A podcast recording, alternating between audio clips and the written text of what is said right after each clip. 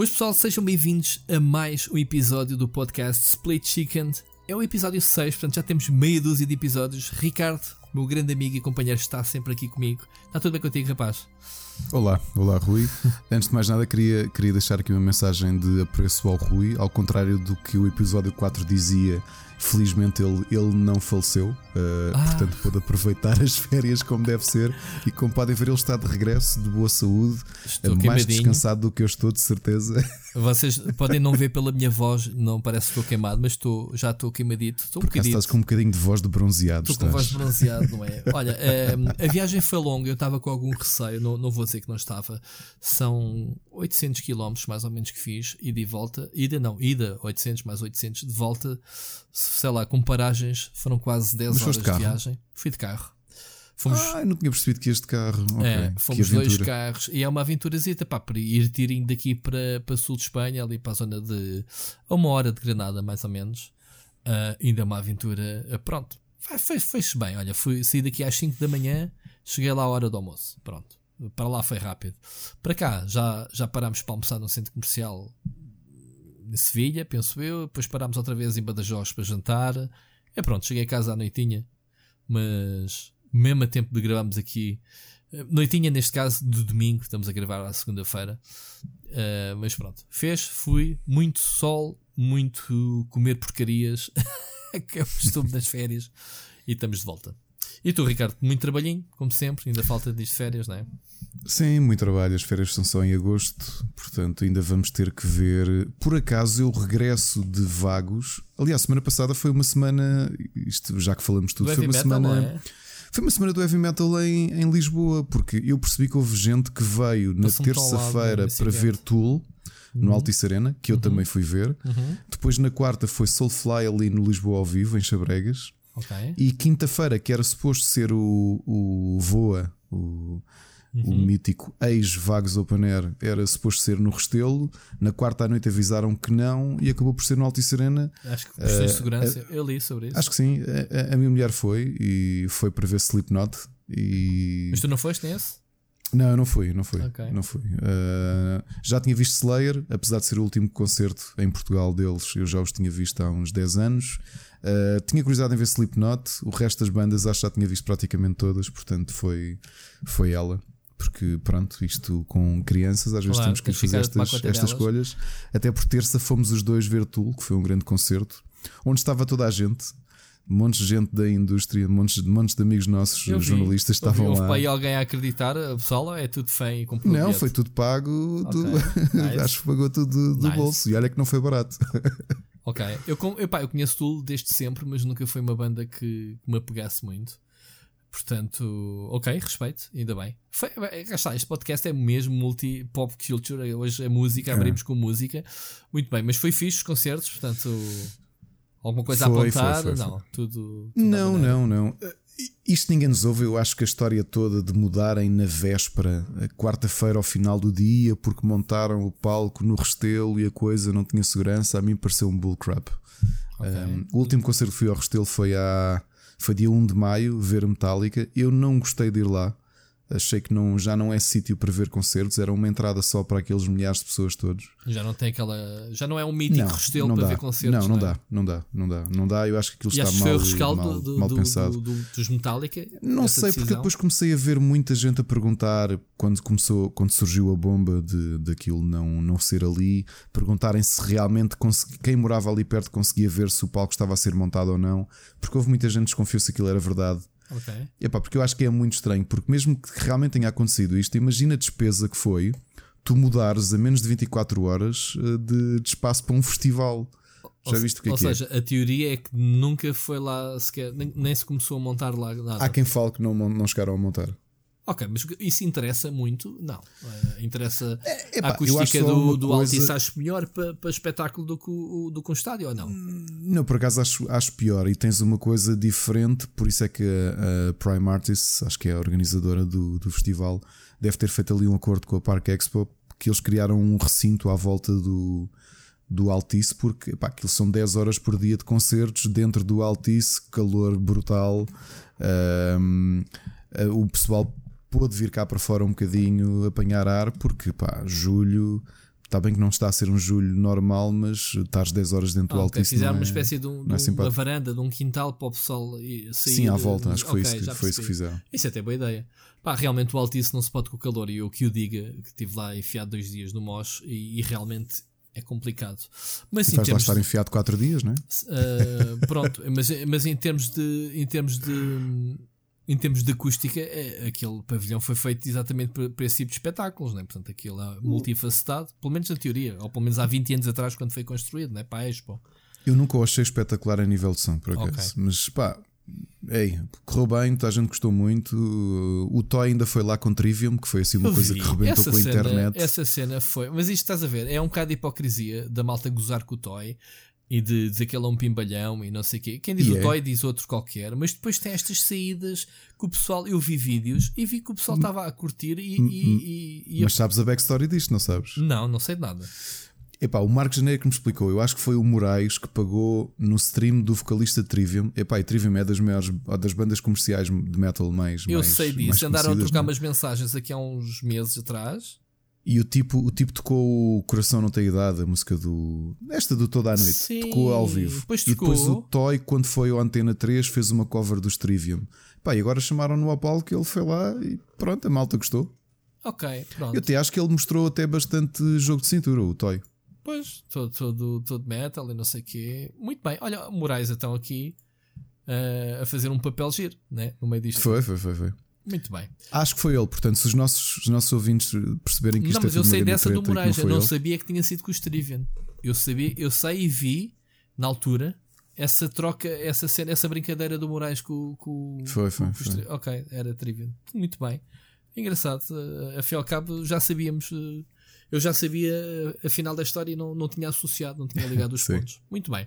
Olha, vamos começar então com o tema a sério. Malta, isto é um, um podcast que a gente fala sobre cultura uh, pop, falamos sobre videojogos, que é o principal pilar destas nossas conversas, mas obviamente que falamos séries, televisão, música, jogos de tabuleiro, música hoje abrimos uh, para vocês verem, tentar dar aqui alguma variedade nas nossas conversas. Uh, falamos também sobre temas que, que às vezes, digamos assim, não são tão populares pelas internets, não é? Ou, ou melhor, uh, o negativismo em, certo, em certos assuntos. E vamos começar exatamente com a campanha, uma campanha que está a ver contra a, a Gateway. É assim que se diz: Gateway, G2A, um, G2A.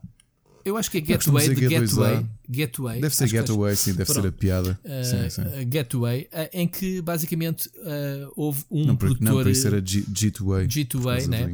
Ok. há aqui um produtor indie que basicamente abriu guerra, digamos assim, fez um post a incentivar as pessoas a piratear os seus jogos. Estamos a falar Uh, sabes quem eu, é eu tinha aqui anotado, mas. Uh... Sei, não me lembro o nome dele, não é? mas acabou por ser replicado por Ok, é o Mike Rose. O... Mike Rose do No More Robots, ok?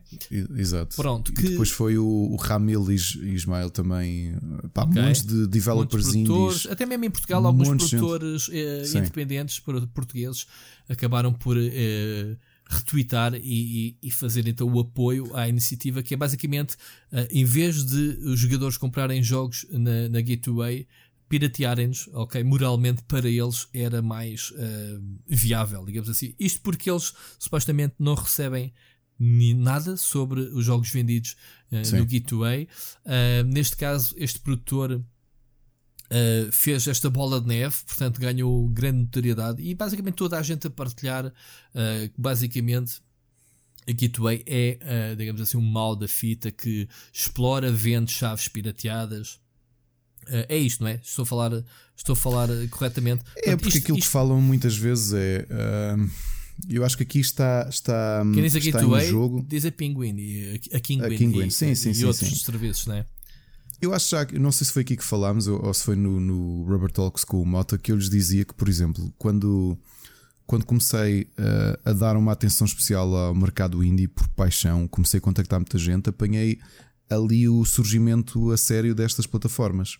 E o que aconteceu é que havia uma grande aura de desconfiança quando quando começavas a contactar estúdios indie para pedir jogos, porque uh, começou a acontecer.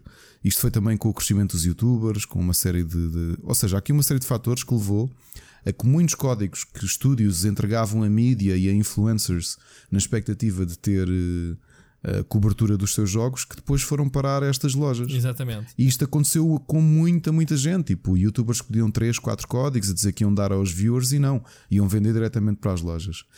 Para as lojas, e, portanto, neste quem, caso, para estas plataformas. Para estas plataformas que depois não dão retorno nenhum. Porque assim, obviamente que o Steam, o GOG, o Itch.io, o Origin, o Uplay, uhum. uh, quando tem esses jogos lá, uh, há uma percentagem claro. que está estabelecida que, que, que, vai para os, para os autores.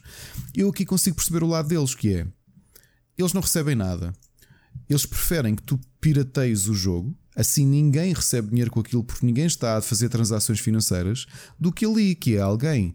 Se calhar um jogo custa 19 euros, tu consegues comprar lá por 14 e estás a poupar dinheiro, só que esse dinheiro não vai nada para o autor. Ou seja, eles estiveram a trabalhar num jogo e há uma plataforma qualquer que fica com o lucro todo. Mas, oh Ricardo, isto, vai, este vai ser um assunto muito interessante, como já há muito se calhar não discutíamos.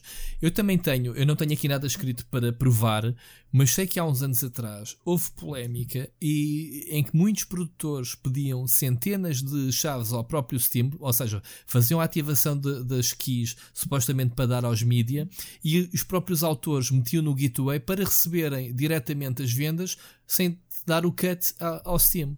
Ouviste falar nisto? Não ia falar, mas eu acho estranho só por uma razão: é que o cut do, do, do G2A e da Kinguin não parece seja muito diferente, porque ali para ser eh, competitivo tem, mas, mas tem que ter um preço altura, mais baixo. Há uns anos atrás eu ouvi essas, essas polémicas. Depois houve o Steam começou a meter limitações Olha, aos próprios produtores. Não sei se vem eu, daí eu ou não. Acho isso, eu acho isso muito estranho porque outra fonte grande destes códigos são os bundles, e tu sabes que eu compro todos os bundles indies uhum. que saem do Indigala, do Humble, Humble O Humble Bundle. Bundle seria metido ao barulho neste aspecto? Poderia ser, porque tu na prática tu compras o jogo e podes ir lá vender o teu código. Não há nada que te impeça. Pronto. Tanto que houve aí, eu lembro já tive pelo menos 10 a 15 casos de jogos que eu comprei em bundles okay. legais, okay. ou seja, okay. completamente legais, como no Indigala. Um, e que foram revoked. Epá, eu contactei o Indigala, contactei ah, okay. os autores e eles disseram: Olha, pá, pedimos desculpa, é que realmente houve uma grande porcentagem de códigos que foram vendidos para o, para o, para o G2A.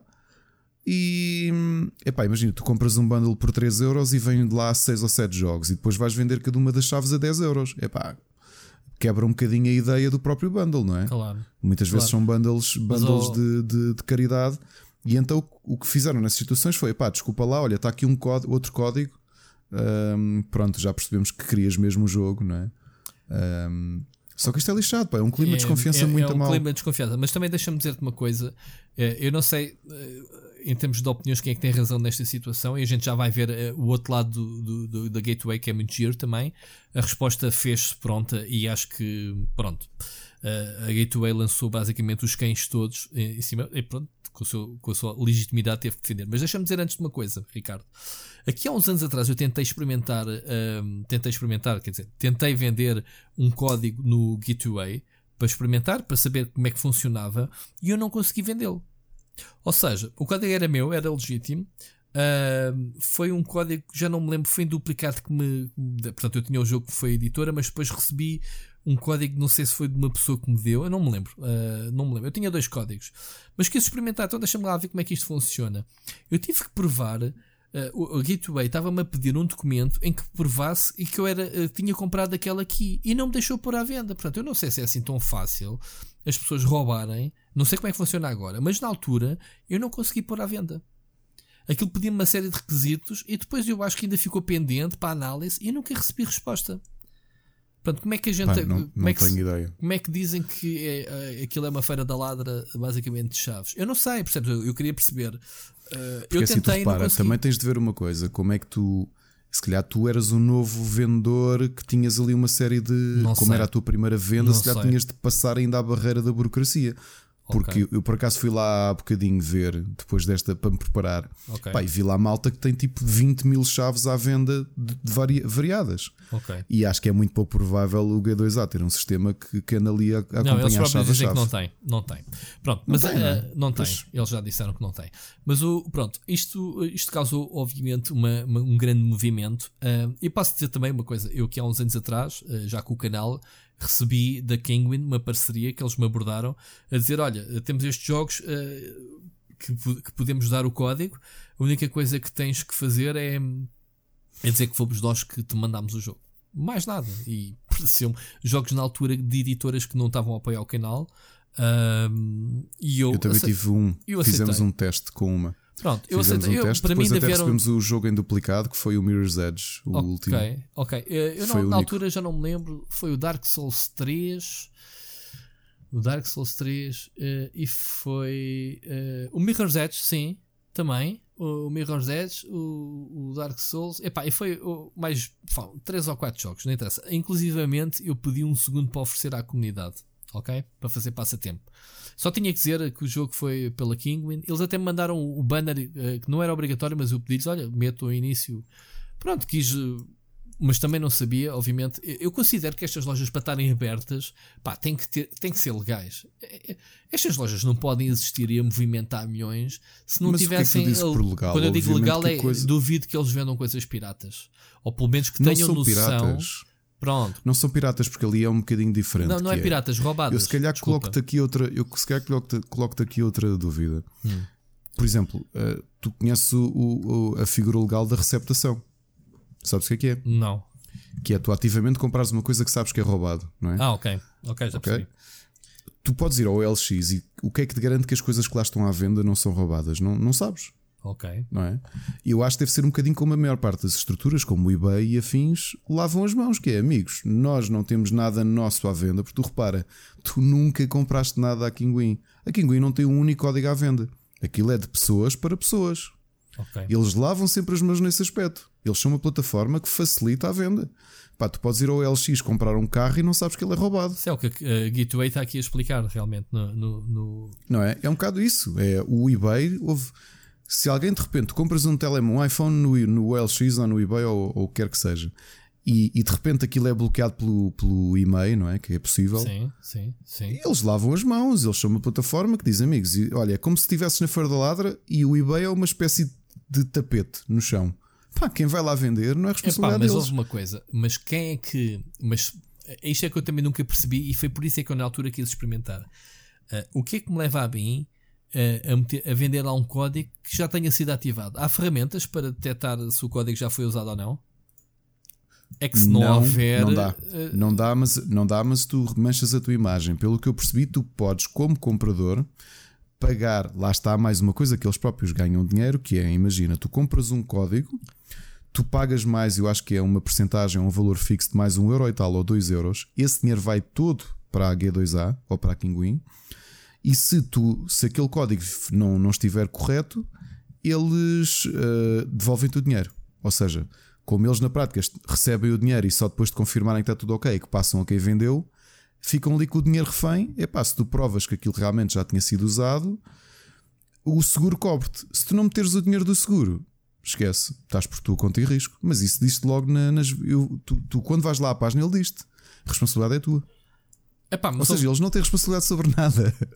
Eu, eu entendo isso, eu entendo isso, mas neste caso deveria ser a comunidade a fazer uh, o policiamento das plataformas. Se durante estes anos todos as plataformas continuam a existir e as pessoas continuam a confiar nelas, Epá. Oh, o que é que entendes por comunidade? Estás a dizer o quê? A pessoa que, que está habituada a ir ao G2A porque sabe que compra lá sempre mais barato não Só quer saber se aquilo é o quê? Pois, claro, mas não é isso não que eu quero dizer. Eu tô, agora já estava no campo de, das, das chaves funcionarem ou não funcionarem. Se uma pessoa for lá três vezes e das três vezes as chaves não funcionarem, eu se calhar a quarta já não vou lá. E isso é um ponto negativo. Estou a dizer isso multiplicado pela comunidade. É isso que eu quero dizer. Agora, e temos de, estamos aqui a falar de assuntos diferentes, não é? Portanto, estamos a falar. Estou? Sim, sim, estou a ver. Ah, desculpa. Uh, estamos aqui a falar de uma situação em que uh, uh, quem é que ganha dinheiro com a plataforma e, e, se os códigos moralmente ou não. Pronto, estamos a falar de várias vertentes deste assunto, se calhar até é bastante inflamável. A gente de repente estamos aqui a pisar campos que se calhar não era o que pretendíamos hoje falar. Mas isto, isto, para te dar o exemplo que eu fui barrado. Eu, eu tinha uma chave que queria vendê-la e não consegui porque me, o Guia Up meteu-me uma série de imposições. Eu acho que ele, eles, por descarte, acredito eu, eu tento colocar-me na posição deles e para fazer aquele tipo de negócio, provavelmente o que eu faria. Uhum. Isto, quem está a ouvir, não penso que eu sou aqui um, um, um gênio do mal ou do, de, do, do crime. O que eu faria provavelmente era por descarte de consciência legal, à tua primeira venda ou às tuas primeiras vendas, eu ia te pedir esse tipo de documentação. Percebes? Epá, a partir daí tens loja aberta, faz aquilo que tu quiseres. Porque eu acho que eles aí estão sempre libados legalmente. Porque se alguém disser, então, mas vocês permitem qualquer pessoa venda? Epá, mas atenção, olha, está aqui a documentação. Esta pessoa, antes de, nas primeiras vendas, tem aqui o comprovativo que comprou. Epá, a partir daí nós não temos capacidade para analisar todas as vendas. Ok. Eu acho que por aí eles estão sempre libados. Ok, diz-me na tua opinião, achas que faz sentido haver estas lojas? Deveria de haver eh, uma forma de eliminar estes players do mercado? Eu acho que moralmente não faz sentido, mas eles vão sempre existir e, portanto, não há forma de os, de os impedir de existir.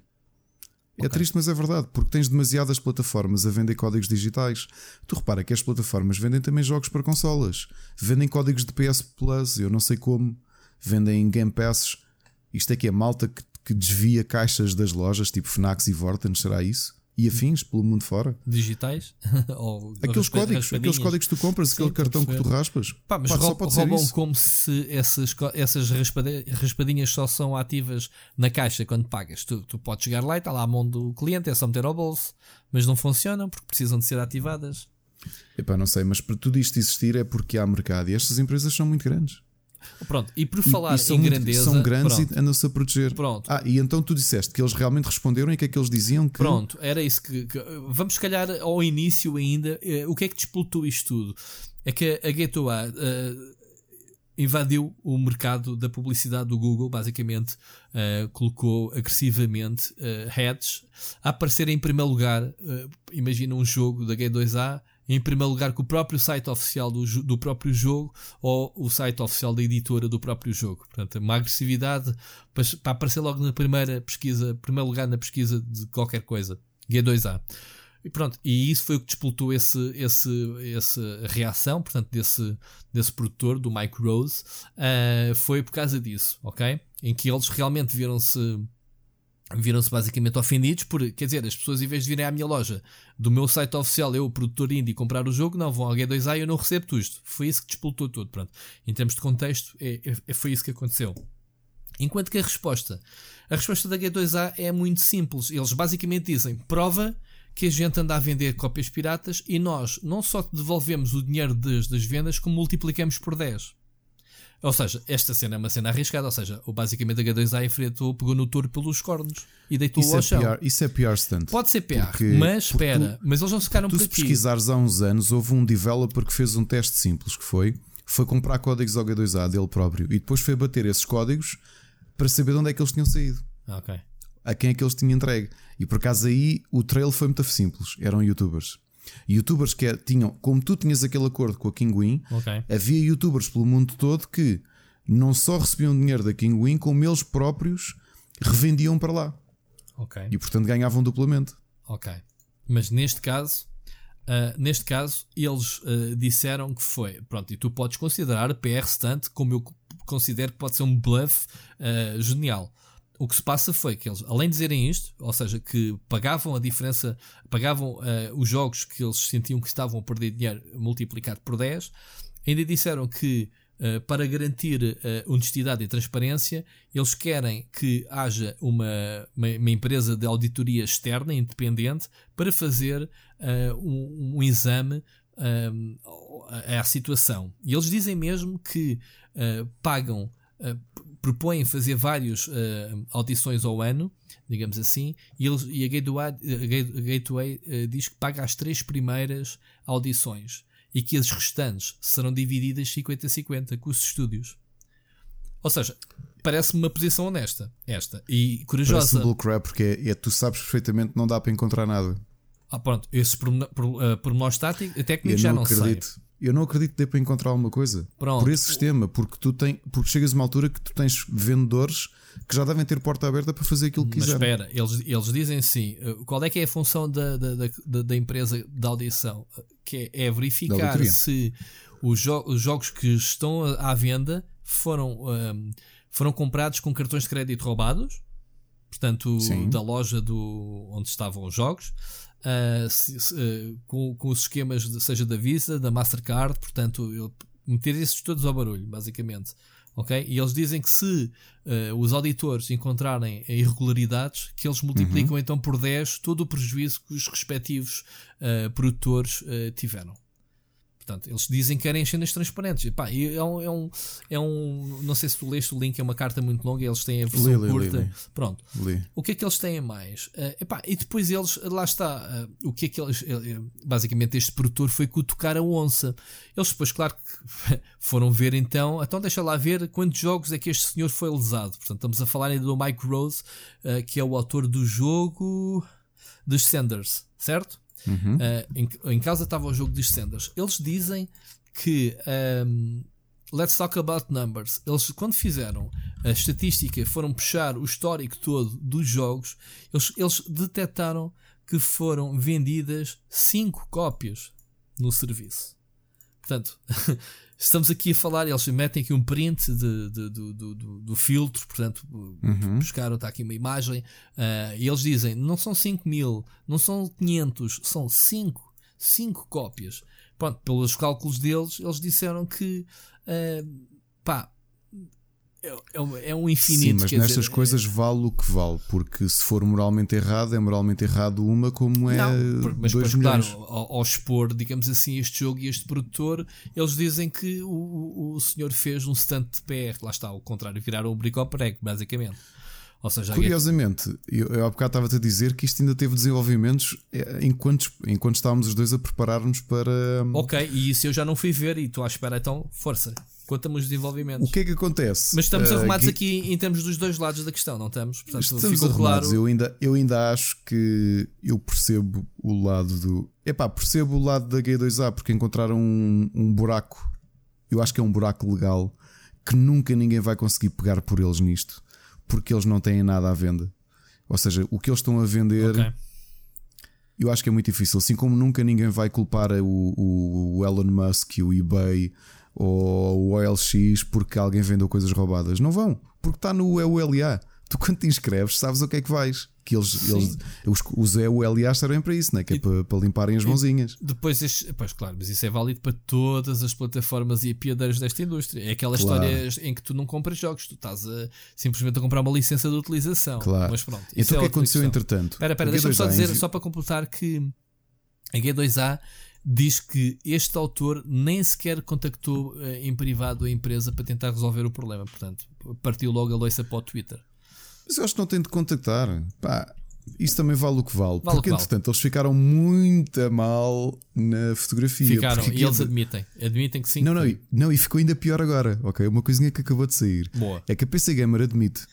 Foram um dos 10 grandes mídia que a G2A contactou com um, um artigo pré-escrito pelos funcionários da G2A a pedir para que eles publicassem aquilo como se fosse deles. O que é uma das coisas mais uh, yeah, mais lixo que pode imbecis é que eu já vi, não é?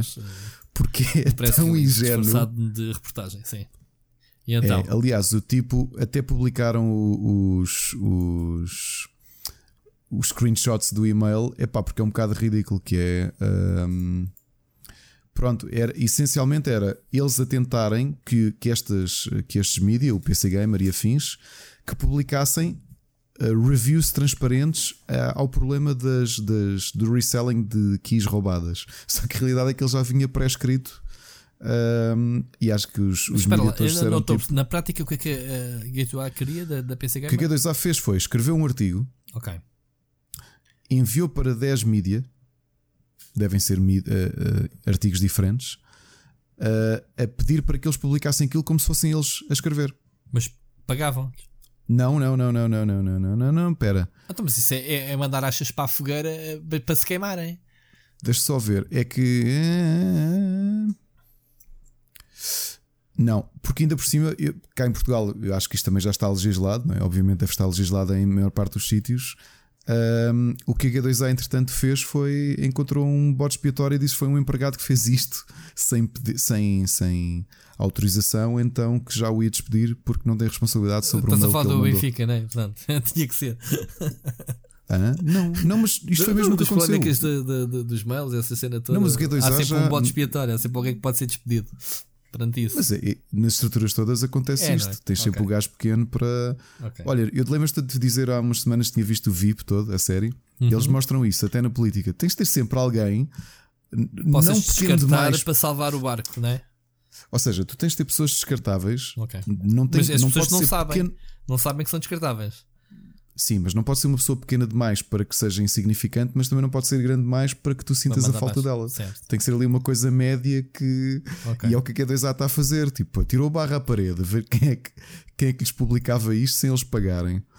Uh, epá, só que isto só vem dar mais um prego ao fato de eles serem muito shady, percebes? Sim, pronto, eu, eu, agora, até se tinha aqui, pronto, perante as circunstâncias lá está, nós estamos a conversar, mas nós não percebemos puto disto, né, dos bastidores. Eu sou, sou um leigo nisto. Eu, eu leio uma eu. parte e leio a outra e depois tento chegar a uma conclusão pensando por mim próprio.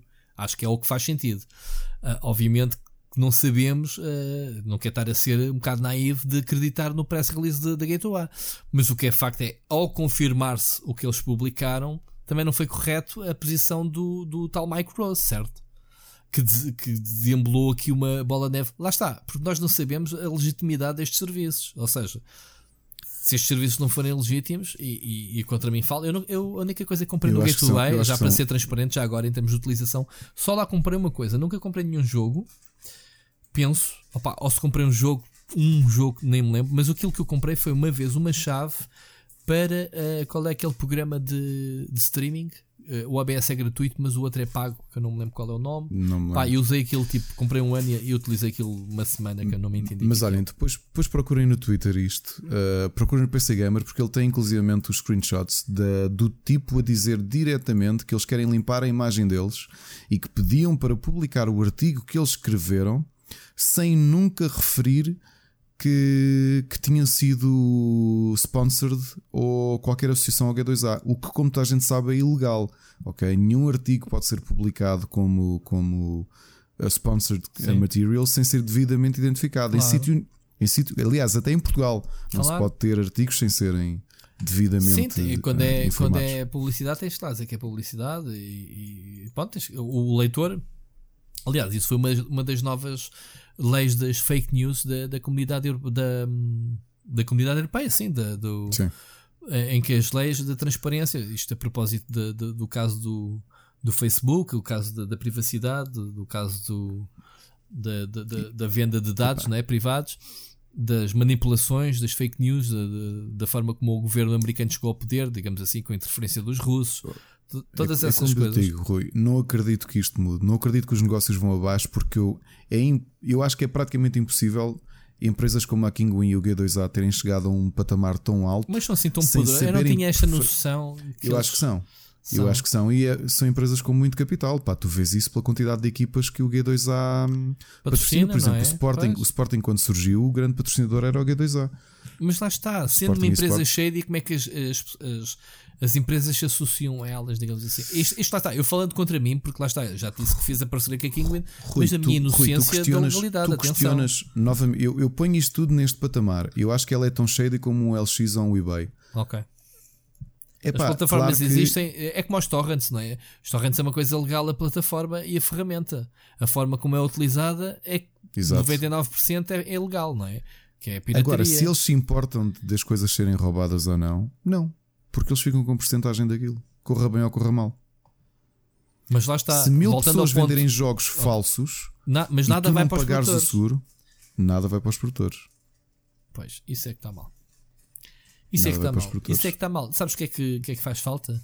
Faz falta os Metallica uh, imporem-se contra como foi com o Napster, lembras-te do Napster? Sim, sim, sim, Era uma plataforma espetacular, só que era utilizada essencialmente para a pirataria e basicamente os Metallica deram cabo daquilo. E falta aqui, se calhar, uma editora poderosa impor-se de uma vez por todas, uh, ou, ou, meninos, ou, vocês legalizam isto tudo. Se são uma plataforma útil para a indústria, uh, vamos falar, vamos fazer as partilhas, as percentagens e, e eles têm que, têm, têm que distribuir os, o, o bolo, digamos assim, não é?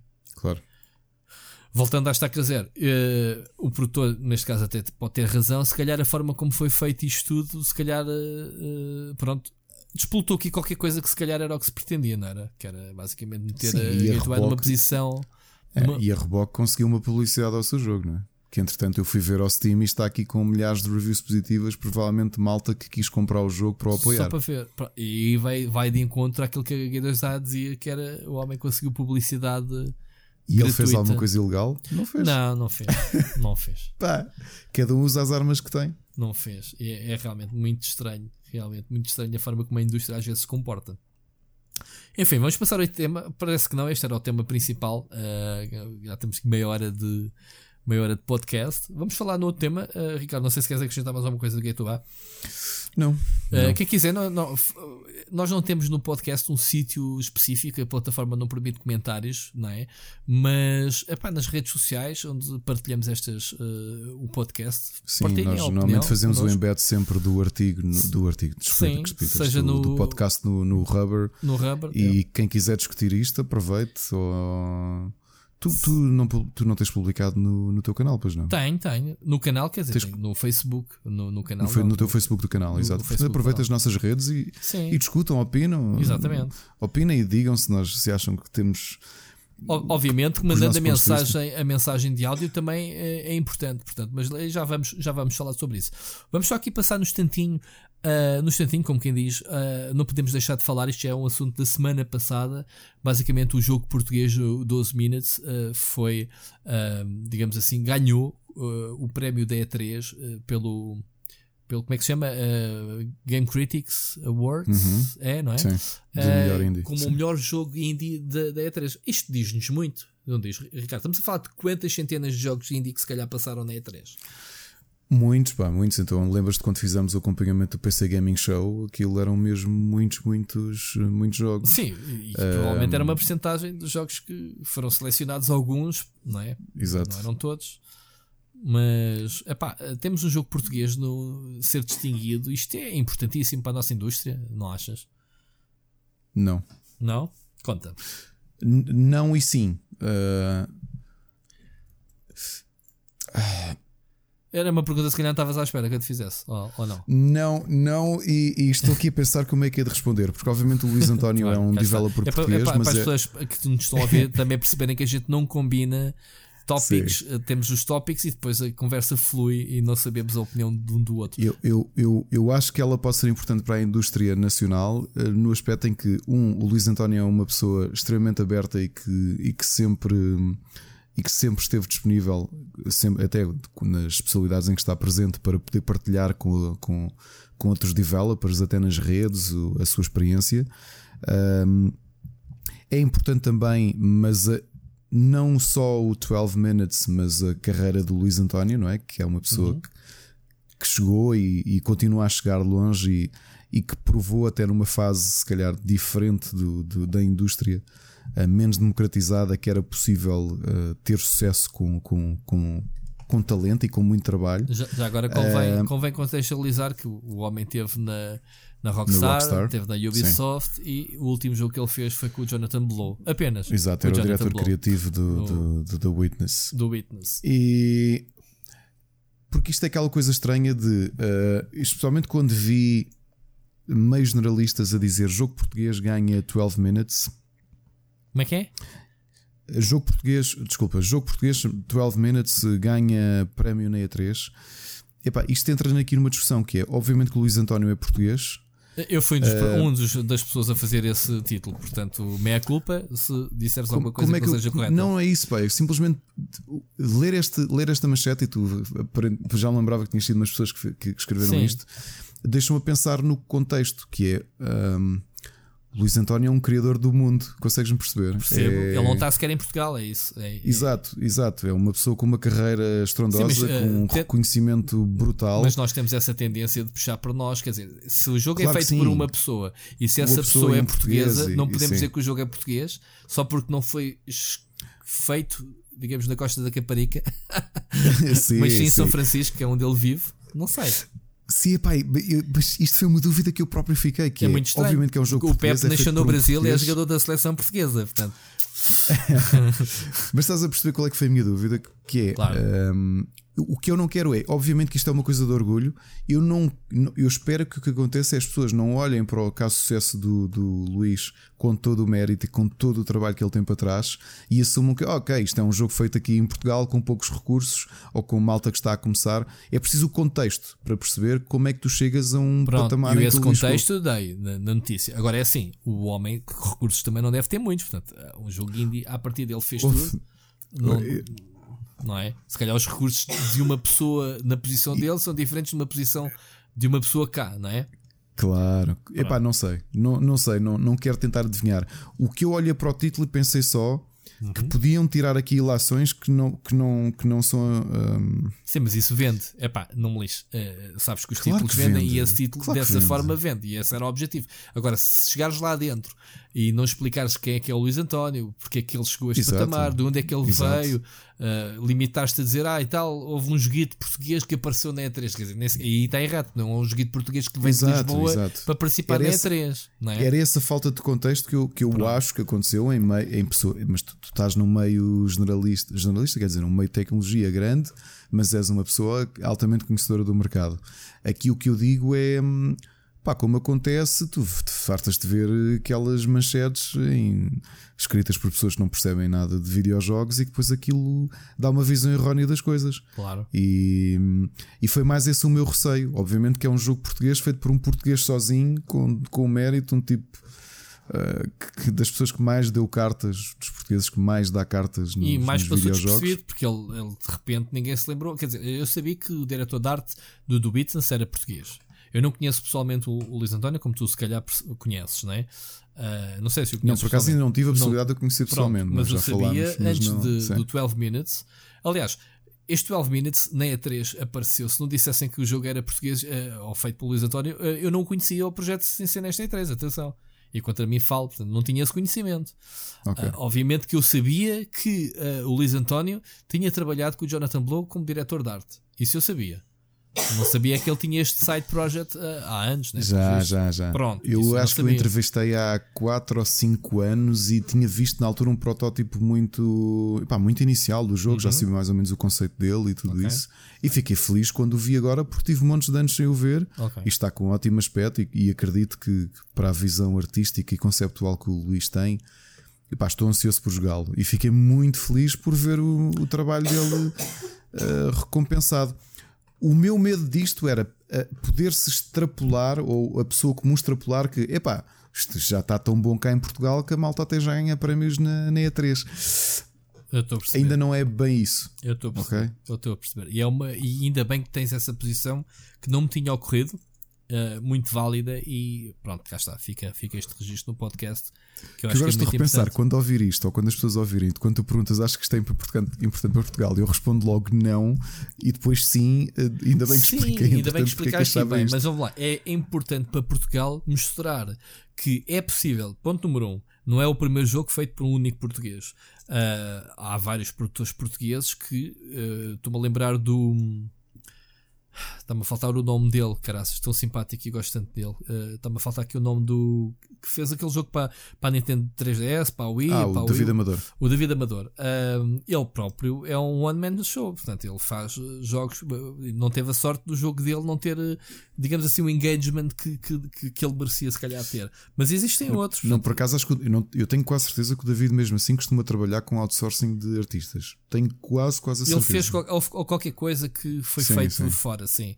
Mas Sim, de qualquer mas forma. Assim é um one-man show em. em pronto, e temos que ver que ele tem o jogo claro em várias plataformas eh, sozinho. Sim, sim, sim. Ou, sim. Pelo menos, pronto, se teve que pagar alguém para fazer certas coisas, é claro, é investimento É claro, é normal, dele, não é? Não é? Mas, o, mas o, o. Sim, o David também foi outra pessoa que foi, foi conseguindo, com o mérito dele, pegar no jogo e inicialmente do PC e depois passar eh, Sim, pá, para várias plataformas. Pá, primeiro para a Xbox One, o apoio do, no apoio que eles também dão aos indies, depois passou para a Wii, ou para a Wii U, desculpa, para, para a Wii U, depois para a 3DS, inclusivamente uma parceria com uma, com uma editora nipónica distribuiu o jogo por lá e localizá-lo uhum. no Japão.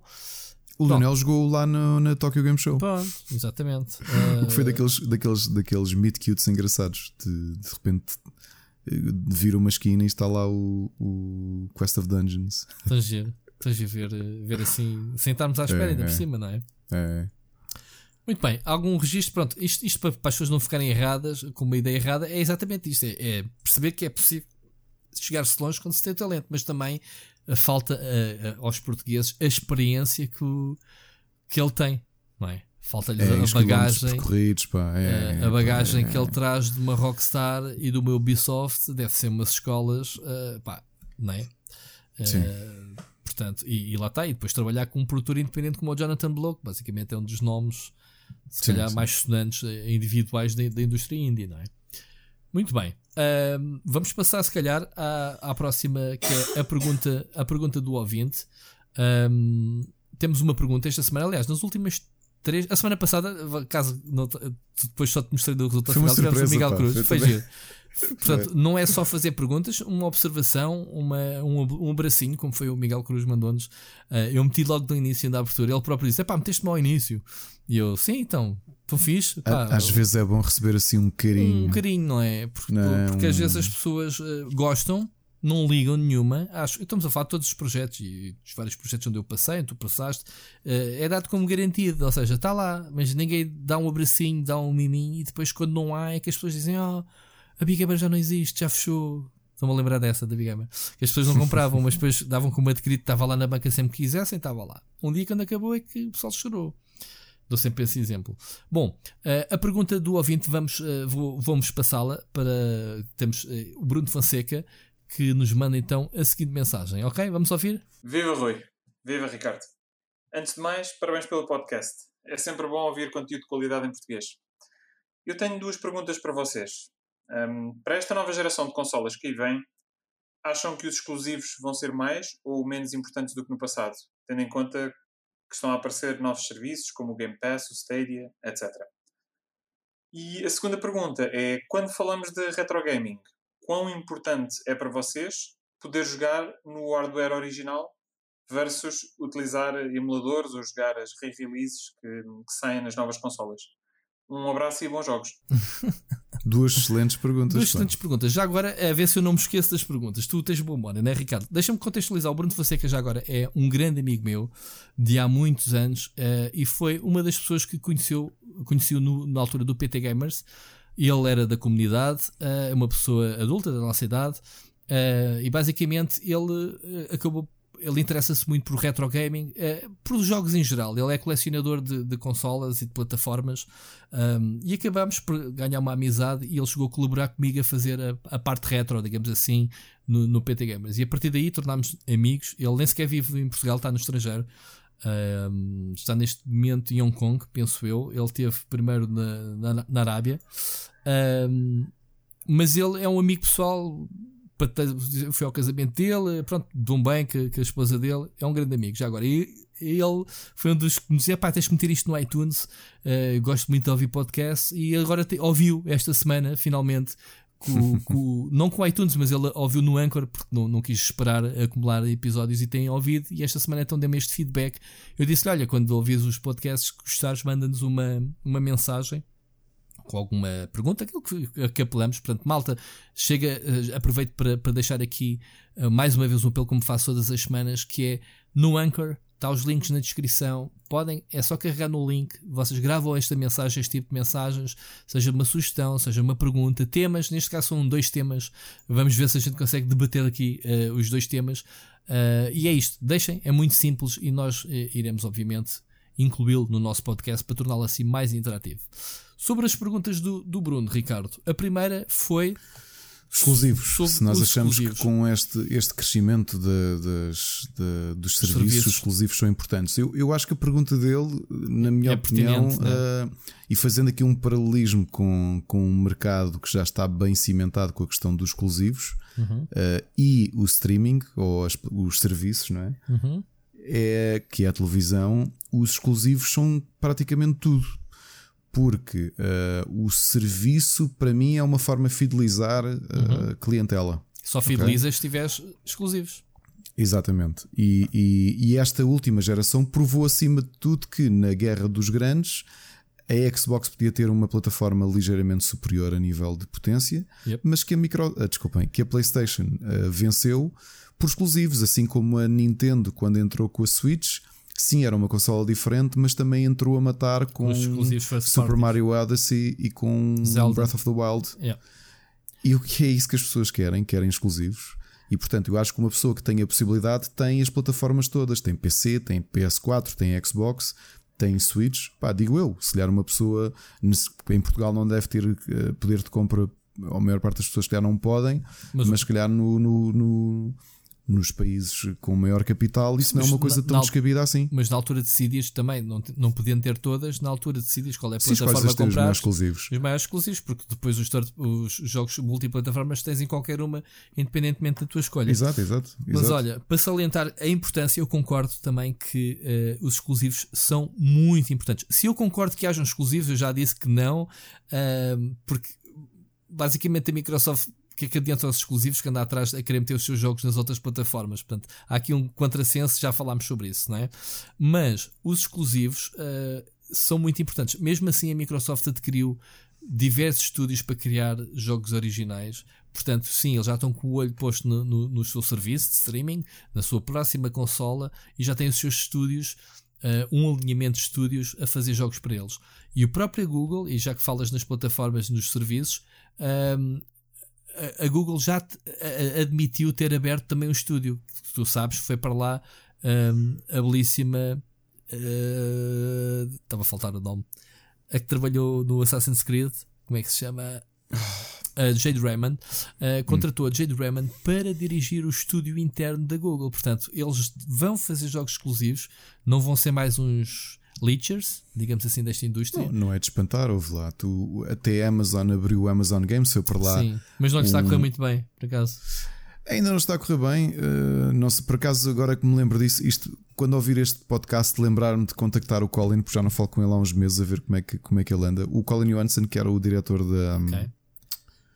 NCSoft que foi contratado para dirigir o desenvolvimento na, no Amazon Games. Eles tinham fechado dois, dois títulos, eles foi, começaram foi. o serviço com três ou quatro jogos, já fecharam dois. Foi. Eu ainda experimentei um Porque deles. Eles estão a tentar focar-se completamente no. Nos esportes? Não. Sim, nos esportes. Nos esportes, pois.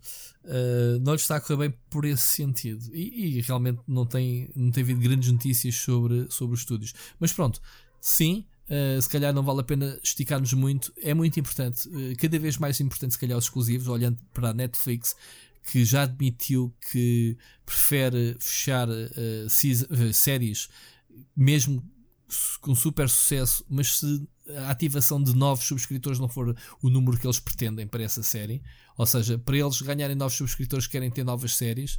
Uh, e não uma terceira season ou uma quarta season de uma série não vai trazer novos subscritores, vai sim fidelizar aqueles que eles já lá Os têm. já estão, exato. E, e portanto eles têm essa, essa atitude, portanto, exclusivos. Uh, Epá, e muito. quando falamos, eu, eu não sei se algum dia íamos deixar isto, mas uh, continuo, fazendo aqui um paralelismo, um desabafo que no outro dia, no outro dia tive com, com colegas de trabalho, e epá, que tu deves sentir, acho que a gente sente eu, por exemplo, nós, nós cá em casa subscrevemos três serviços. Subscrevemos uhum. o Netflix, o.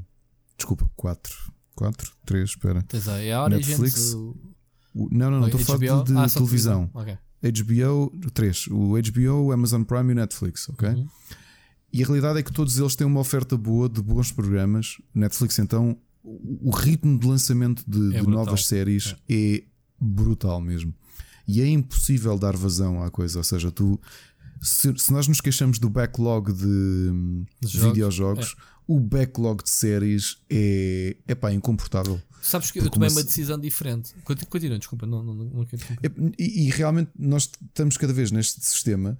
Relembra-te como é que tu eras em miúdo e adolescente em que tinhas de vias o que estava na televisão ou ias ao clube vídeo e estavas ali, epá, era o que havia. Era o que havia. E neste momento o mundo que se abriu é tão grande És que, que é, é e, pá, e, sentes, eu às vezes sinto-me um bocado assoberbado por isto tudo. Quando acabo de ver uma série e vou tentar decidir qual é a próxima que vou ver, Ficas eu fico assim porque tens várias Epá, à escolha, fico, não é? Porque tens demasiada escolha. Olha que eu, eu, eu decidi, no meio disto tudo, só assinar a Netflix e dou-lhe muito uso. Todos os dias vejo qualquer coisa do Netflix, mas uh, há outras séries de outros serviços que tenho deixado de ver porque não estão na Netflix.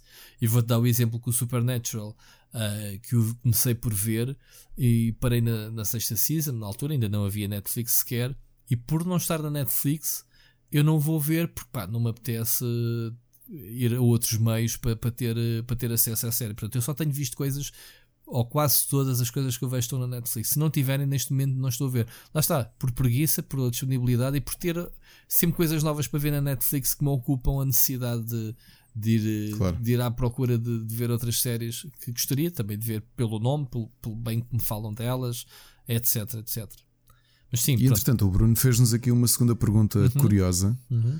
Uh, As plataformas originais. Uh... Que é curioso que eu já sei, eu, eu, antes de responder a minha parte, quase que adivinho o que é que tu vais dizer. Tu preferes é, é jogar coisas novas e queres estar atualizado, não és nada de retro gaming, não é?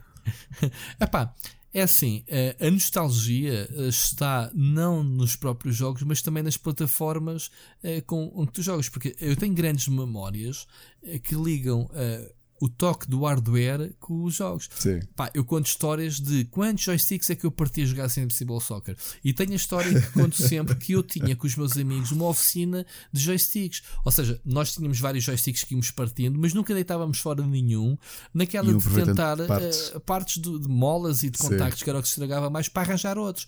Portanto, tu, esse, tu não tens esse contacto. Agora, se fores jogar um jogo, seja numa, num remaster nas consolas ou seja numa ROM, tu não vais jogar nos joysticks que jogavas na altura. Portanto, sim, é. é muito importante que tenhas o hardware original para que o jogo corra no hardware original. Olha, vou, vou dizer aqui publicamente que esta semana um grande amigo meu e teu ofereceu-me, por uma questão nostálgica, um Commodore 64 que foi o meu primeiro computador. Desculpa, Miguel, ter dito isto, mas Foi Miguel tenho que dar o abraço publicamente e um agradecimento. Ele ainda não me deu, mas já me, já me guardou um.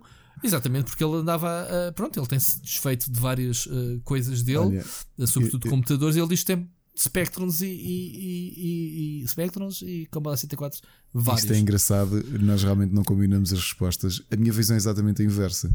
Que é, eu tenho muitas das plataformas guardadas. Okay. A minha visão em relação aos jogos é uma visão de hum, facilidade de acesso. Que uhum. é, eu não... Não te apetece uh, ir montar as consolas antigas não, para jogar? Não. Não, se eu tiver se eu tiver numa Virtual Console ali numa consola que já está montada ou no PlayStation Now, ou quer que isto falando dos jogos relativamente recentes. Uhum. Uh, para mim, a plataforma original não me diz nada. Ok. Uh, mesmo muitos dos jogos que eu tenho, que os meus cartuchos estão ali a funcionar, eu não ligo a minha amnésia e muitas vezes prefiro jogá-la, jogar esses jogos ou nos serviços que tenho, ou inclusive em, em, em emulação. Porque eu quero jogar os jogos. Um, ah, e não preciso do feel original okay. de todo okay. de todo. Aliás, eu comprei muitos daqueles comandos USB uh, a mimetizar a SNES uhum. e a NES por piada, porque eu mesmo assim continuo a preferir o meu comando Xbox 360. Epá, é assim. Epá, mas tu não, não... jogas, uh, vamos lá ver, os jogos estão adaptados a uh, interface aos próprios periféricos tu não consegues jogar um jogo que na altura uh, era de quatro direções com, com um comando atual que o analógico faz-te todas as direções. Consegues, eu estou a olhar para o meu 360 Sim, e eu jogo mas, com o é, Mas, mas torna-se clunky, man. não é a mesma cena. Não é, é mas clunky já eram eles de base. Pois, clunky, mas o periférico acompanhava esse clunkiness. Portanto, oh Bruno, não. não não eu, eu, por acaso é engraçado, nós estamos exatamente em pontos opostos que é. Hum, Uh, o, Rui, o, Rui, quer, o Rui quer pensar e eu percebo perfeitamente. Eu também tenho algum carinho por isso, mas eu, eu tenho mais carinho pelo software do que pelo hardware, por acaso. Não, vamos lá ver uma coisa. Eu também tenho, porque eu, eu lá está, eu, eu continuo. Um dos meus mistérios da minha vida como jogador é não saber o que é que eu fiz ao meu Commodore 64. É um buraco. É um buraco. eu não sei se o vendi para comprar depois o Amiga. Eu não sei se o estraguei e foi para o lixo. Eu não sei simplesmente desapareceu-me o Commodore 64 da minha vida. Foi, um computador, foi o meu primeiro computador, uh, já, acho que já contei esta história. Foi o, eu, eu, jogava Spectrum, eu joguei muito, muito, muito Spectrum e todos os jogos que eu conheço Spectrum, que são muitos, foi tudo jogado em casa de amigos. E para mim, os meus melhores amigos eram quem tinha um Spectrum. Ah, não tenho dúvidas que eu, as pessoas que tinham um Spectrum era, era, era, foi desde o primeiro contacto com um Spectrum que foi uma paixão à primeira vez. Eu tinha que ter um computador, eu, eu chegava a sonhar e, e a acordar a, a chorar porque sonhava que tinha e quando acordava, acordava para a realidade que não tinha e chorava. chorava. E depois os meus pais compraram, foram para me comprar num Natal, lá juntaram, que eu venho de uma família pobre, Um, lá juntaram dinheiro no Natal, ofereceram, porque eu faço anos de 27 de dezembro, dois dias depois do Natal, a prenda dos dois era sempre uma única prenda após dois dias, e que ofereceram então o Commodore 64. Porque a minha mãe, quando chegou à loja para comprar o Spectre, achou o 40 de capa uma merdice tipo pequenina, tipo, o que é aquilo? se é para comprar, se é para gastar dinheiro, Isto vamos é comprar sério. o. Hã? Isto é sério? Um computador, vamos comprar um computador sim, sim, a sério. É, a minha mãe pensou, pronto, minha, ainda agora a minha mãe me fez isso com a GoPro. Ela ofereceu uma GoPro quando eu abri o canal, quis-me oferecer a câmera que eu precisava e eu, pronto, na altura era a GoPro, é que era, feito parvo e a minha mãe olhou para a GoPro e disse: Era, tu vou comprar esta caganita, 500 paus por isto. Não, por 500 paus compras aquela ali que é maior. Pronto, foi exatamente o mesmo pensamento. Estás a ver? E então apareceu-me com o Commodore 64. Eu tinha a melhor máquina, mas não tinha amigos com o Commodore 64. Isso é que era um grande problema. Lá ia encontrando um ou outro. Uh, mas pronto, desapareceu-me. E o Miguel Cruz agora diz que me. Diz não, se ele disse, claro que me vai oferecer uh, quando eu estiver com ele. Agora.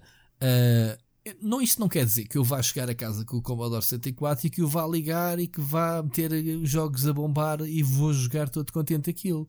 Pá, porque sei que vou olhar para os jogos e olho, os vídeos dos jogos de Commodore 64 são feios até se chegar atualmente, para os padrões atuais, e eu vou estragar as tuas memórias. Da mesma forma que não jogo certos jogos em ROMs, como tu dizes, ou em coletâneas, esta onda de, de lançamentos na Switch da consolas Konami, mini, não sei o quê, ah, esse, sim, e sim. das consolas mini, eu não eu olho para aqueles 5 minutos só para me lembrar e nem sequer quero aprofundar muito para não estragar as minhas memórias. Uh, da mesma forma, pronto, mas, mas lá está. Lembrar-me de como é que a gente jogava os jogos com aquele com, com, com os Maverick no Commodore Amiga, mesmo, aquele manipulozinho tipo arcade com dois botões, ou então mesmo aqueles joysticks tipo o Cobra que pegavas mesmo na base, tipo o, avi o avião, e fazias grandes efeitos de bola no Sensible Soccer. Man, isso é priceless, man. Isso, isso metes-me um joystick desse já à frente e eu desafio-te no próximo evento que a gente tiver juntos com, uh, com uma, uma, banca de retro, que eles tenham lá um Commodore, um Commodore Amiga com o Sensible Soccer, eu vou-te marcar os gols que marcava há 20 anos atrás ou há 25 anos atrás, juro-te e faço esta aposta aqui publicamente. Eu vou pegar no joystick. Vou pegar no joystick e vou-te fazer as jogadas que fazia na altura porque vou-me lembrar. Vamos lá ver se o Ricardo Saraiva da Retro Shop, que é ele normalmente que organiza as zonas retro. Então, se, se o conheces, faça esse desafio ouviste, publicamente. Okay? Se, se ouviste para, para ter lá o Sensible Soccer. Já lhe vais mandar o link, não é sacana? Nós Já. filmamos, mas eu posso contigo isto e, em direto e, e repara, a única versão que eu tenho atualmente do Sensible Soccer é na Xbox 360 a jogar com o comando da Xbox 360. Portanto, okay. eu quero é o joystick Pode ser um qualquer, um joystick, Commodore Amiga, eu faço daquilo que fazia há 25 anos atrás. E tu vais-me dizer se não é importante o hardware. Porque o hardware está ligado às memórias dos jogos, pá. Claro, claro opinião. que sim. Eu não disse que não era, eu estou a dizer que para mim é menos importante. É, é, Epá, não, não consigo explicar. Porque às vezes apetece-me jogar. Dizer, atenção, a cena do. Eu também... Por exemplo, havia aqui um tema que, que, que nós não vamos eu também hoje porque já é longo. o jogo. Não me interessa onde ele está, não me interessa se está no stream, claro, se está no Steam, claro. se está na Epic Store. Pronto. Eu já. Eu, é um tema que depois vou levar. Vou só deixar aqui um cheiro, mas não é para este episódio de certeza. Por exemplo, eu tenho esta questão com os meus cartuchos. Há cartuchos que, entretanto, como os cartuchos são, têm muitos componentes eletrónicos que deixaram de funcionar, entretanto, com os anos. Certo e alguns deles eh, eu até evito pô-los a correr muitas vezes porque tenho medo de, de pá, coisas que têm, têm 30 anos ou quase 30 anos de, de os estragar.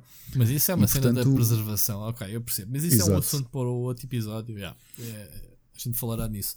Bom, mais sobre este assunto do Bruno. Estamos não, agradecer, não agradecer ao Bruno, foram duas excelentes perguntas okay. e, e obrigado por, por nos acompanhar. Um dia que ele venha, venha a Portugal, eu vou-te apresentar que é uma pessoa, Boa. É um dos meus melhores amigos. Pronto.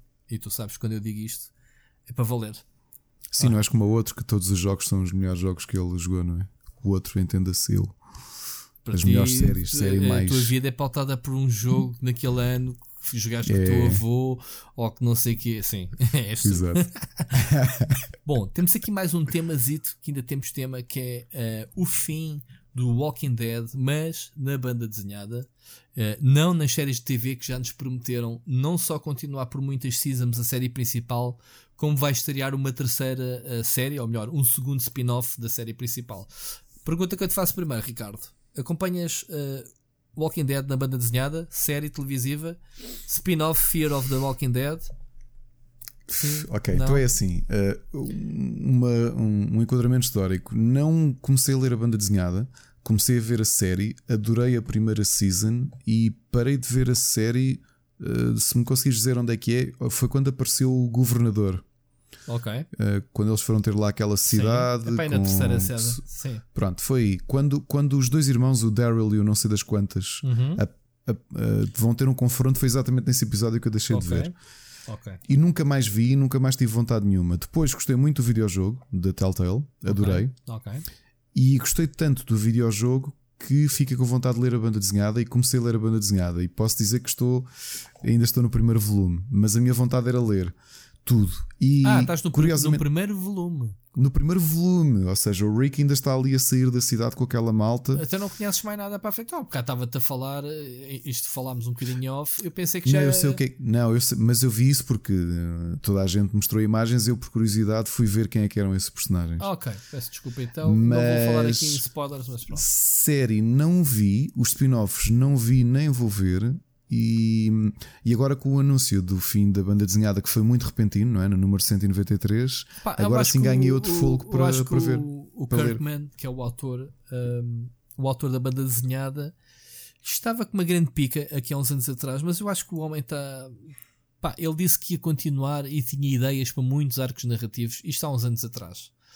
Ah, eu não sei, eh, vou- vou-vos dizer para quem segue a banda desenhada.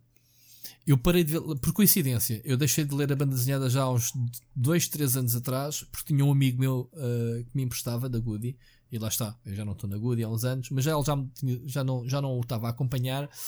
Ah, e quem me apresentou esta banda desenhada, já agora, curiosamente, o primeiro contacto que eu não conhecia o Walking Dead foi o Nelson Calvinho.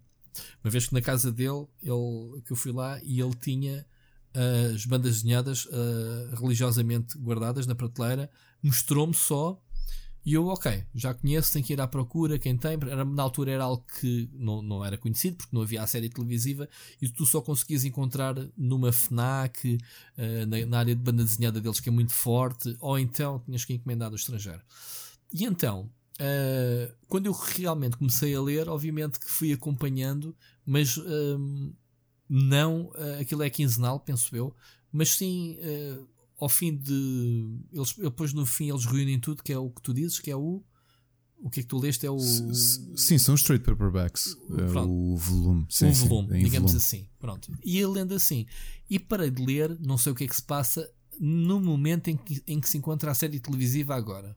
Portanto, não querendo lançar spoilers, é com o surgimento daqueles zombies que supostamente falam. Pronto, as pessoas aí sabem, sem causar spoilers. Falta-me ver a segunda metade da última season, que ainda não vi, ah, e a banda desenhada para aí. Portanto, estou equivalente a banda desenhada com a série. E posso dizer que há muitas diferenças. Portanto, há coisas que tu vais ver na banda desenhada, ah, os acontecimentos, eles sempre tiveram essa preocupação de trocar um bocadinho as voltas aos fãs, exatamente para distinguir um bocadinho. Mas os arcos narrativos são mais ou menos os mesmos.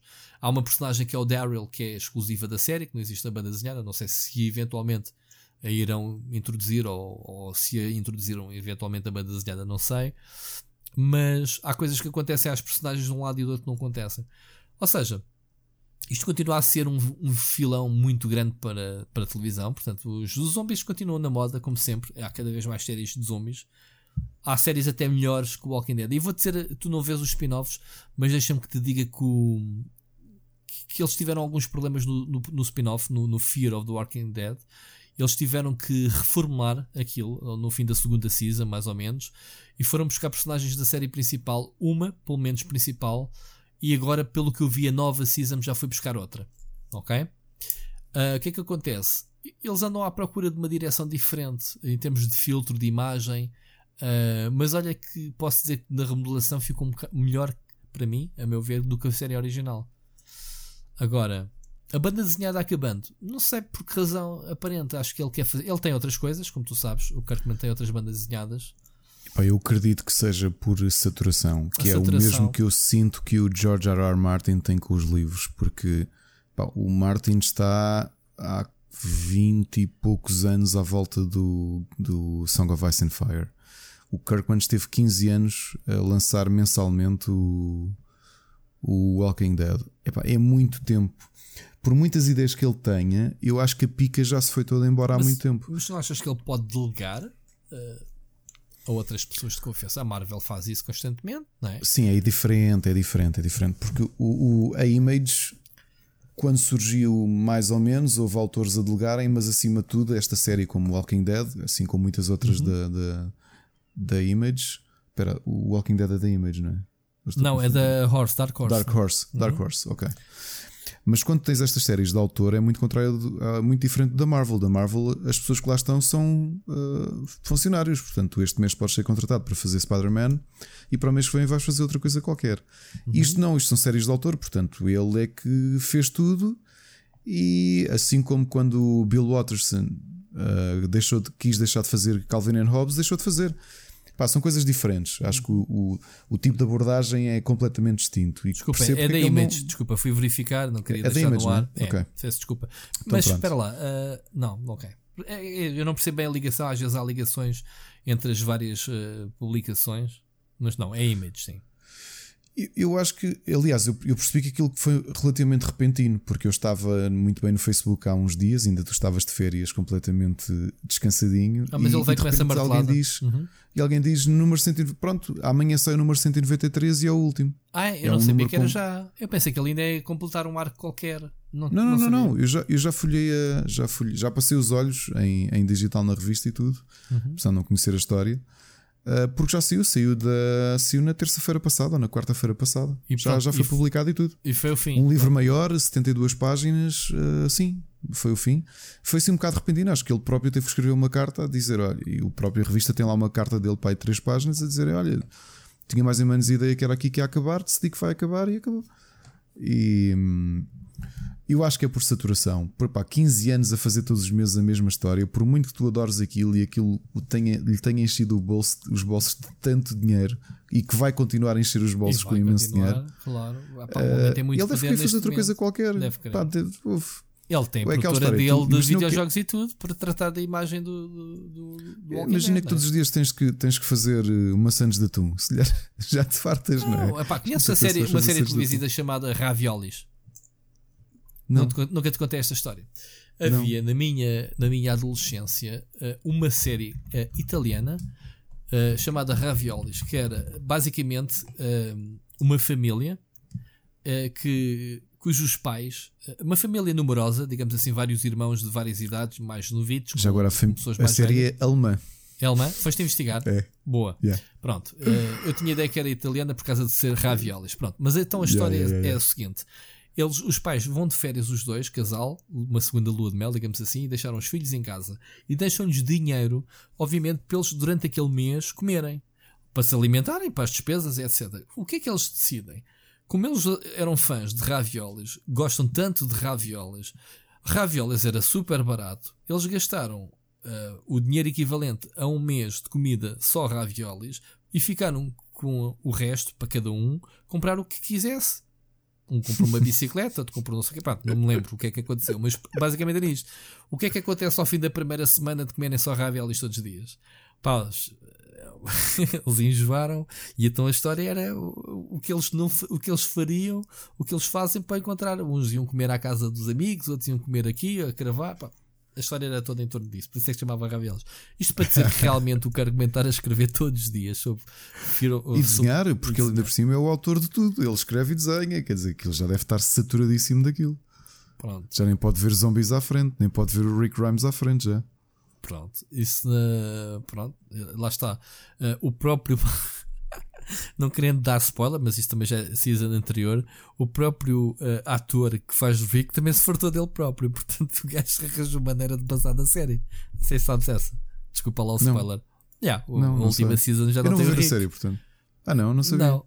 Desculpa lá, pessoal que, que, ainda não viu. Pronto, ele não morreu, mas saiu. Pronto. Mas isto porque o autor tinha que se deslocar basicamente de um estado para o outro para gravar e aquilo durante estes anos todos foi saturante para a família e já não dava. Pá, é, acontece. E basicamente deve ter sido o que o Kirkman fez, não é? É muito tempo, pá. eu até acho que ele aguentou, aguentou muito, sinceramente. Mas pronto, há outras coisas que duram mais tempo ainda e, e pá, e business é business. Quer dizer, eu trabalho numa empresa durante 30 anos, estou farto do que faço, mas pá, é aquilo que me mete comer na mesa, né? Claro que se tiver dinheiro suficiente para, para mudar de vida, se calhar faria. Oh, lá está. Ah, yeah. Yeah. Lá está. E depende do ritmo, pá. É um ritmo muito intenso. Lá. Estar a... É que, é que, o pessoal às vezes esquece que fazer uma banda desenhada mensal já é difícil quando tu és só o escritor, ou só o desenhador, ou só o arte finalista, ou só o colorista. Claro. No caso dele, ele, ele, ele é. Tá bem, mas uh, lá, ele é preto e branco, o homem não precisa dar cor. Os meus alunos que estejam a ouvir este coisas. Spotify, este, este, este podcast, riem-se um bocadinho quando tiveram que fazer quatro pranchas de banda desenhada o tempo que aquilo lhe está a demorar. Acredito, acredito. é, pá, eu, eu acho que consigo compreender o lado dele. E as pessoas também. Acho que não houve backlash, por acaso. Acho eu. Acho que não houve backlash. Epá, também, se houvesse, era um bocado. Quando há honestidade e quando há frontalidade com os fãs, porque eu os fãs também encaram aquela do. Ah, tá bem, tu dizes isso, mas se calhar depois há de regressar. Não, ali foi, ali foi ao contrário. Foi, olha, amanhã vai ser o número 123, é o não. Não, é isso. que, se calhar os fãs ainda não digeriram uh, a cena. Tipo, ah, olha, uma tá coisa bem. que muita gente achou curioso e que ele próprio teve que escrever na carta, que foi que quase a gente lhe respondia: é tu, mas não chegas ao 200? E eu acho que ele, ainda bem que ele não fez isso. Ou seja, se ele andasse a engonhar certo. mais 7 números só para, para acabar no 200, só para ficar um número redondo, também não era muito honesto. Eu acho que o tipo foi muito honesto para os fãs dele e os fãs dele têm que estar. É, agradecidos por finalmente. Pá, tenho, olha, te, tenho que receberem a honestidade que muitos, muitos, yeah. muitos fãs não recebem dos seus, sim, sim, dos seus ídolos. Tenho que me atualizar, tenho que ler essa carta, uh, porque acabei por lá, tá, isto foi nas férias, não li a notícia, uh, até tinha aqui aberto, pronto, uh, mas não, Também não, aconteceu percebi, muito mais. Não percebi, não percebi que ele tivesse dito isso e é, é já para o próximo número. Tudo bem. É, é. Tudo bem, bem, Rui, já estamos aqui a terminar o podcast. Queres sim. partilhar o que é que andas a ver ou a ler sim, ou a sim, jogar? Sim, isto, isto é o nosso tópico fixo que a gente tem que. Às vezes esquecemos, nem sempre, mas uh, sim, como sabes, estive de férias, mas estive a jogar. Levei, obviamente, da Switch, levei o Mario Maker 2. Já agora fica aqui uh, o aviso que vai haver no canal uma video review em breve. Não sei se antes de sair este podcast, portanto, se nesta altura que tiverem a ouvir o podcast, vejam o canal que ela, deve estar. Entretanto, no Robert Chicken já tens a análise, né? Ricardo, tu andaste já, a jogá-lo. Uh, epá, e gostei, gostei. Acabei o modo história, fiz, não fiz os 100 níveis, mas reconstruí o castelo 100%. E depois, obviamente, que a piada do jogo é ir à net e buscar eh, desafios tão estúpidos e níveis tão parvos feitos pelos pelos criadores. É a minha parte mais divertida. É, não é? Também. É, que, o primeiro é também mais, era. É. Eu acho, mas acho que faz sentido um, a campanha história, porque por um lado és obrigado a ter uh, subscrição, lá está, polémica, subscrição paga do serviço da Nintendo para poderes partilhar e ires buscar uh, níveis online. Ok? Não sei se sabias essa, Ricardo. Sim, sim. Uh, mas uh, é, eu digo isto, sabes, porque eu e tu temos, damos como, como temos, e se calhar a gente exato, se não soubesse exato. desse pormenor ou se não nos informássemos, disso. pronto, a gente podia ser fácil de esquecer, eh, de não informarmos. Mas, uh, mas, mas lá está, a campanha faz sentido porque pessoas como eu, que não têm jeito para meter dois tijolos um em cima do outro, querem jogar coisas feitas e os níveis feitos pela Nintendo continuam a ser os jogos, os níveis feitos pela Nintendo, certo?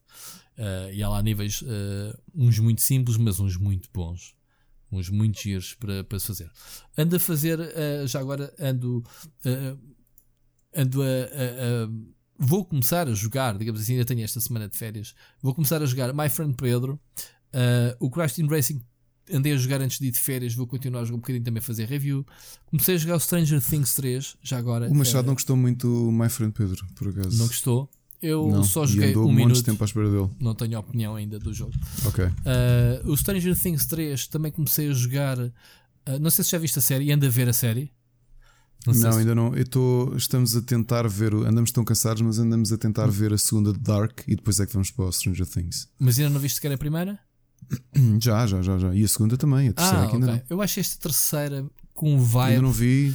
Uh, com vibe, eu não te vou contar nada, como é óbvio, mas, mas para dizer aquilo que a série já é, aquele rivalismo dos anos 80 é on point. Uh, epá, as bandas sonora, as referências, as piadas, epá, eu revejo-me naquele grupo de putos que agora são adolescentes, como tu sabes, eles cresceram.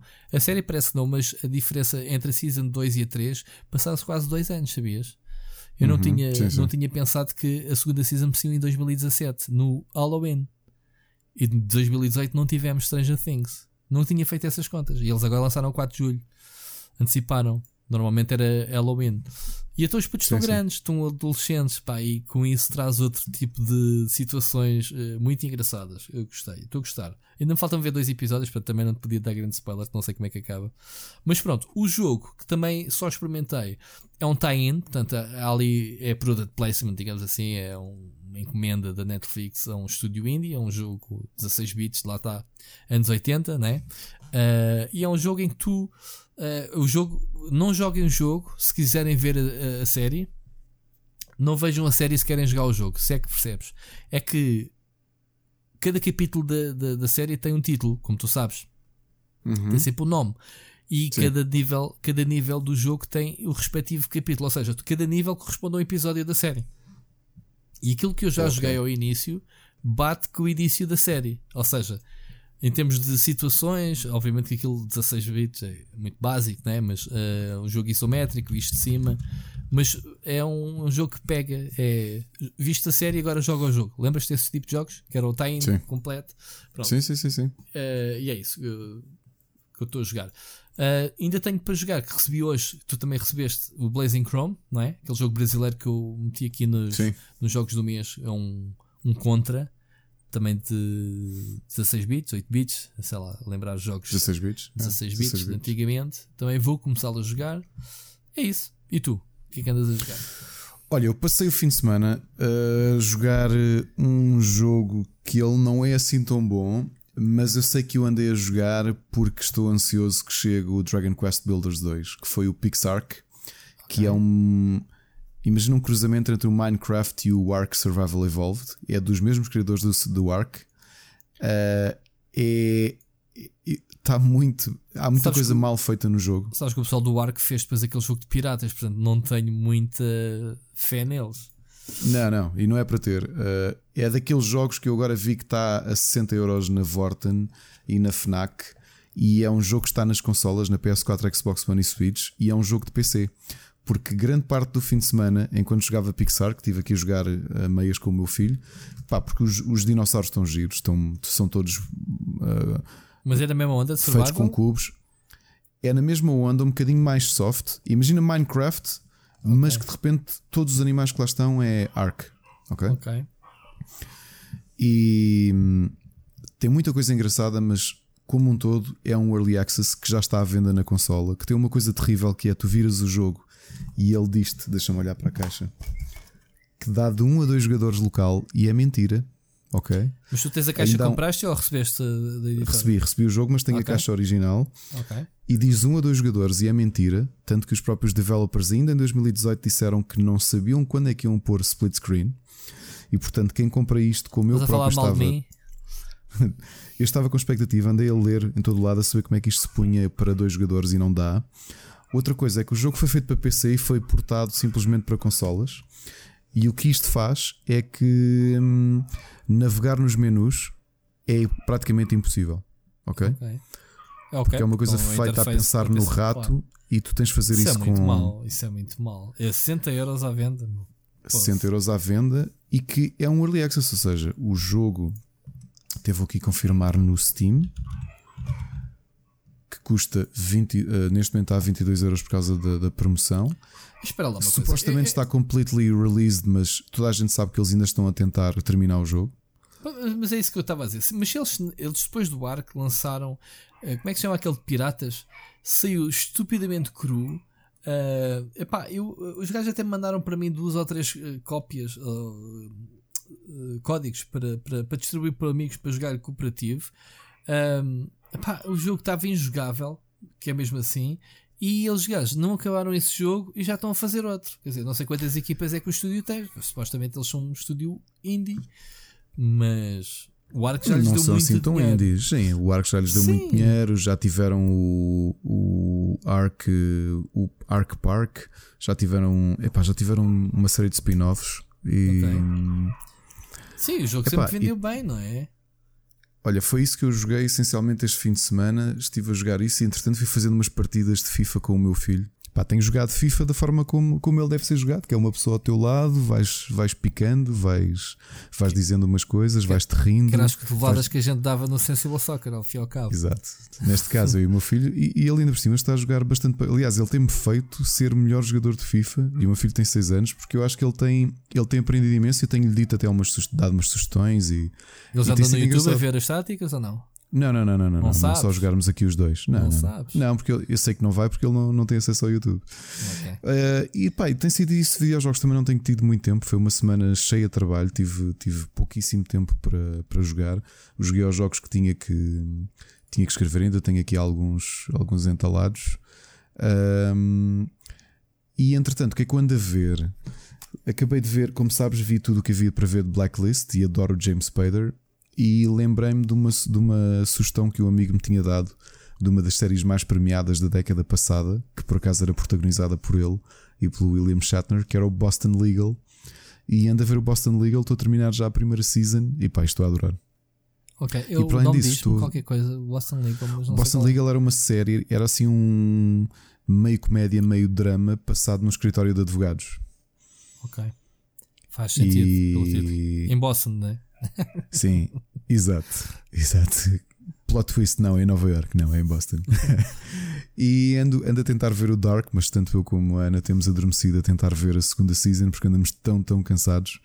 Aliás, daqui a umas horinhas vamos levantar-nos para, para levar para. Isto é semanas de praia. É, é complicado. Uh, eu já, eu já agora saiu no, no Netflix o Shaft. Uh, um novo do Samuel L. Jackson, portanto, não sei se sabia. Eu não sabia, não, não sabia, não sabia. Uh, é daqueles filmes que surgem assim, pó, e a Netflix bancou uma sequela. É ele com o filho. Eu não, sabe, vi 10 minutos, uh, como entretanto saiu o Stranger Things, mas, é, mas há um shaft dentro do mesmo esquema com o Samu. Portanto, aconselho okay. quem gostou do original, original, quer dizer, o remake, o remake dos anos 70, não era? Com o Samuel L. Jackson este é uma espécie. Acho que é sequela, não é reboot, chama-se só chave. Sim, deve ser sequela, é. Deve ser sequela. Mas deve. pronto. Ok, então okay. acho que. estamos falados por esta semana. Uh, muitos temas, eu acho que hoje foi. Parece que estamos aqui há duas horas a falar. Mas o tempo passa muito rápido neste podcast. Malta, não se esqueçam uh, deixarem vossa pergunta, interajam connosco, deixem também nas nossas redes sociais, seja nas redes do, do Rubber Chicken, seja nas redes do Split Screen, deixem uh, algum tema que a gente tenha trazido, se vocês concordam. E hoje trouxemos algumas polémicas relativamente ao Gateway. Uh, as perguntas do Bruno Fonseca foram realmente on point. Uh, muito interessantes. E o fim do Walking Dead, acho que são temas que se podem discutir para além deste podcast. Portanto, é isso. Ricardo, esta semana ficamos por aqui, não é? Ficamos contentes. Mais... Estamos mais ou menos a conseguir manter aqui a nossa meta do menos de uma, de uma hora e trinta. Menos portanto, de uma hora e trinta. É assim, uma hora e vinte, uma hora e vinte e cinco. Acho que é. andamos ali uh, também para não. Para, para as pessoas também ouvirem em duas ou três sessões, penso que é o ideal. Eu próprio faço isso.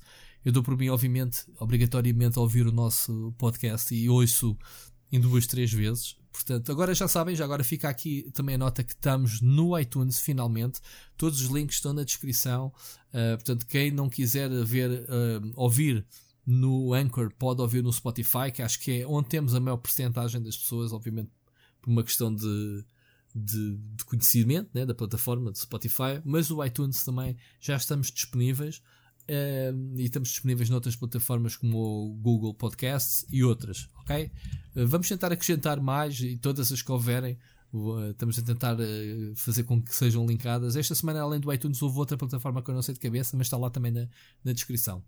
Ok? Ricardo, obrigado mais uma vez por estarmos aqui nas nossas conversas para a semana há mais. Para a semana já, Obrigado, já te vou, já vou falar contigo. Vamos fazer, gravar este podcast no meu regresso ao trabalho e é sempre aquela segunda-feira em que começamos a trabalhar depois de 15 dias de férias e vai ser, se calhar vai ser complicada. Uh, não vai ser este tão fresco como eu estou agora, mas pronto, cá estaremos para falar sobre novos temas, novas curiosidades, coisas sobre a indústria dos videojogos e não só, cultura popular.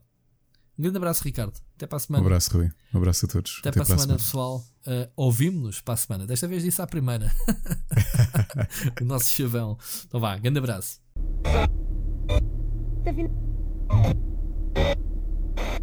Tá